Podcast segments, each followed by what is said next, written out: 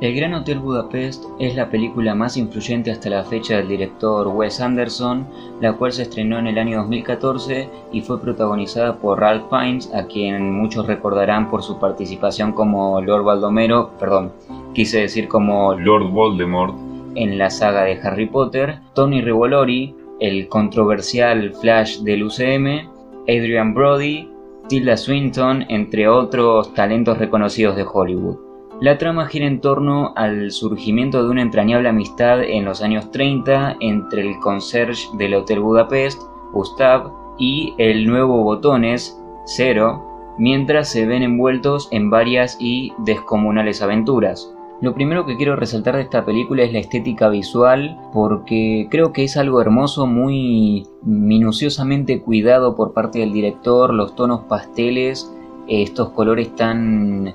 no sé, es como que en otras situaciones, en otras circunstancias tal vez no resaltarían tanto, pero Anderson en este caso lo que hace es tomarlos en cierta medida y eh, ponerlos tanto en la vestimenta de algunos actores y actrices como en algunas locaciones, escenarios, y resaltan bastante, pero no son excesivos en uso. Entonces creo que, no sé, es un apartado muy hermoso. Creo que sencillamente es un 90% de lo que es la película y por ello me gusta bastante. Obviamente otro punto muy pero muy destacable es el elencazo que tiene esta película porque no es que solamente tiene algunos actores y actrices reconocidos o medianamente en auge que sobresalen por ahí, sino que hay millones, o sea, literalmente hay muchos actores y actrices que aparecen poco y nada o que aparecen en distintos puntos de la película que son bastante buenos, bastante talentosos y que hacen papeles que son mínimos, pero de igual manera es como no sería lo mismo la película sin ellos. Así que yo creo que mm, si bien la película se centra mucho en eh, lo que sería la relación y las aventuras entre Gustav y Zero, también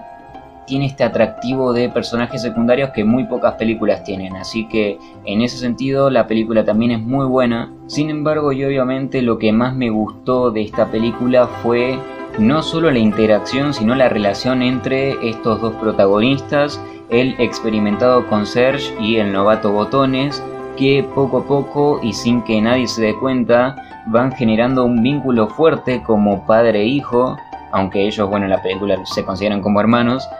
Em, soy muy sentimental y es por ello que amo cuando sucede esta construcción de este tipo de relaciones que mientras pasa el tiempo y pasa una cosa tras otra en la película no lo notas, pero hacia el final pensás en todo lo que fueron atravesando los dos protagonistas y es algo muy loco y muy lindo porque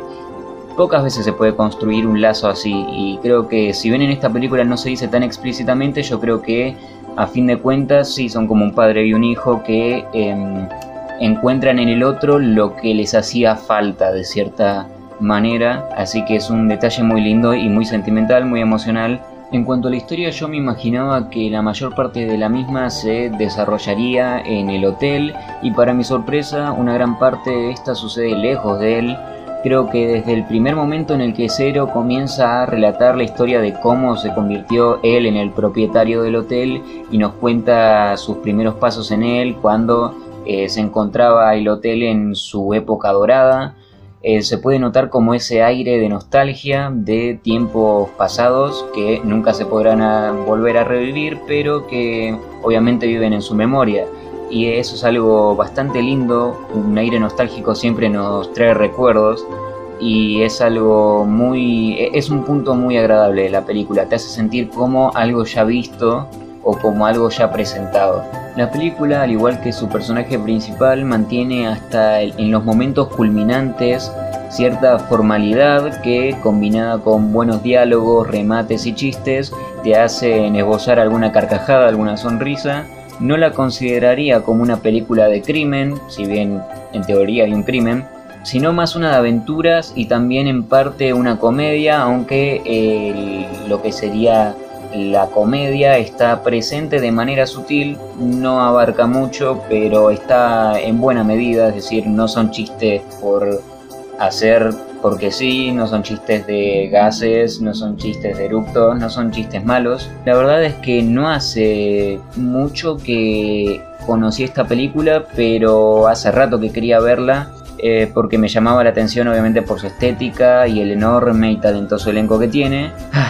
Pero qué bien que la vi, ahora puedo decir que es una muy buena película, puedo decir con seguridad que la puedo recomendar para un fin de semana y no solo para un fin de semana, sino para que la vean todas las veces que puedan verla porque la verdad vale la pena. Tiene una historia contada mediante un buen recurso que es la narración, tiene mm, buenos personajes y entrañables, es entretenida tanto visualmente como a nivel eh, de, trama, tiene ciertos aspectos un poco de drama, eh, comedia como ya dijimos, así que yo creo que la película cumple bastante con los requisitos para ser la favorita de muchos, tiene también el factor emotivo obviamente como ya dije antes, así que yo creo que es una muy buena recomendación para que la vean las veces que sea necesario si es que consideran que es una buena película, yo creo que es de esas películas que podría ver una y mil veces. Así que ya saben, este fue el film recomendado de hoy, El Gran Hotel Budapest.